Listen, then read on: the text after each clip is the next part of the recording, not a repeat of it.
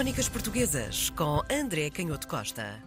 Escutamos uma conversa entre damas na última semana e hoje focamos-nos mesmo no papel feminino.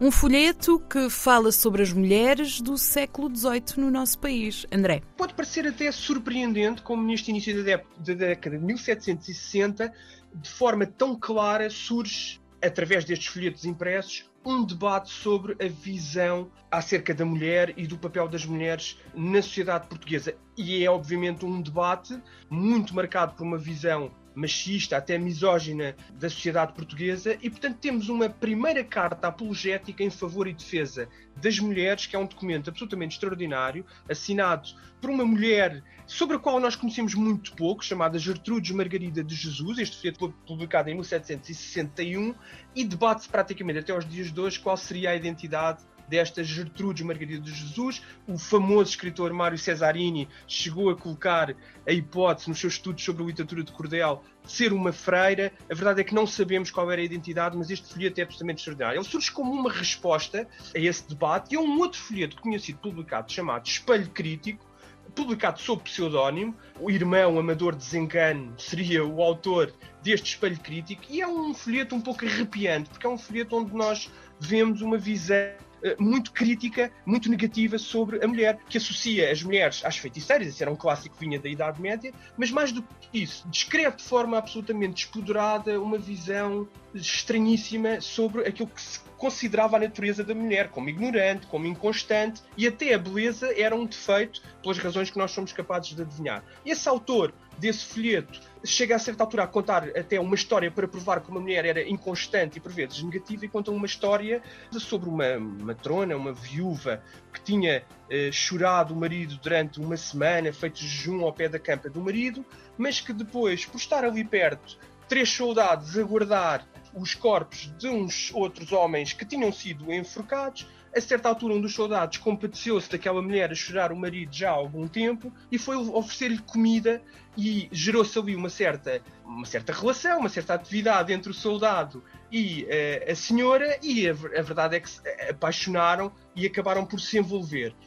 Durante a ausência do soldado, um dos corpos que estava na forca foi roubado e, portanto, o soldado cometia ali uma, uma, uma, falta grave pelo facto de ter deixado de roubar aquele, aquele, o cadáver daquele condenado.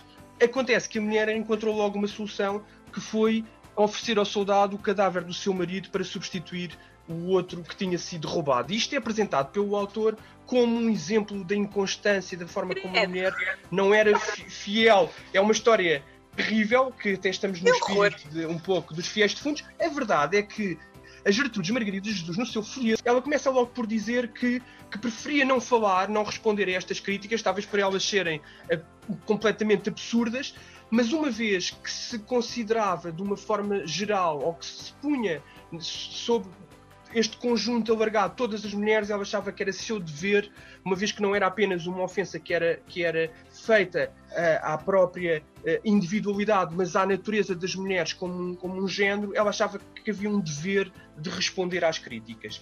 E depois diz que os homens nem sempre falam apoiados na razão e por quererem falar muito e muitas vezes, acabam por falar umas vezes com razão e outras vezes sem razão, e, e, quase sempre levados por paixões desordenadas. Mas é muito curioso porque ela, no seu folheto, nesta primeira carta apologética em favor e defesa das mulheres, ela apresenta uma explicação muito simples e muito poderosa para este estado de coisas e para a visão que se tinha da mulher. E a primeira explicação dela é a tradição, é o facto de se dar demasiada importância aos antigos e àquilo que eram os estatutos sociais, os costumes, os hábitos que vinham da antiguidade. E ela, de forma até muito cômica e bem-humorada, começa a dar exemplos de coisas que foram lavadas pelos antigos. As febres, a calvície, as pulgas, os mosquitos, as couves, as ortigas e até o rábano. E depois diz, bem, se os antigos foram capazes de louvar estas coisas, se dessem a engrandecer as mulheres, o que diriam? Que é uma forma de, de desvalorizar um pouco aquilo que, que, os antigos, uma vez que os antigos tinham eh, louvado e dito muitos disparates. E depois conta uma história muito, muito interessante. Ela, ela é muito elegante na forma como responde e em vez de responder diretamente às críticas, precisamente por serem absurdas, ela vai contando histórias que ilustram o defeito de raciocínio que estava nestes folhetos uh, machistas publicados no, no, século XVIII. E ela conta uma história que é um conflito entre um homem e um leão, em que os dois foram confrontando ao longo do caminho. O leão apresentava as suas razões para defender uh, a espécie dos leões e o homem apresentava as suas razões para defender os humanos. A certa altura chegaram, viram uma estátua de mármore onde estava um homem um homem forte a dominar um leão e a vencer o leão. E é muito curioso porque o homem diz logo: bem, aqui está o exemplo de que os homens são muito mais fortes do que os leões.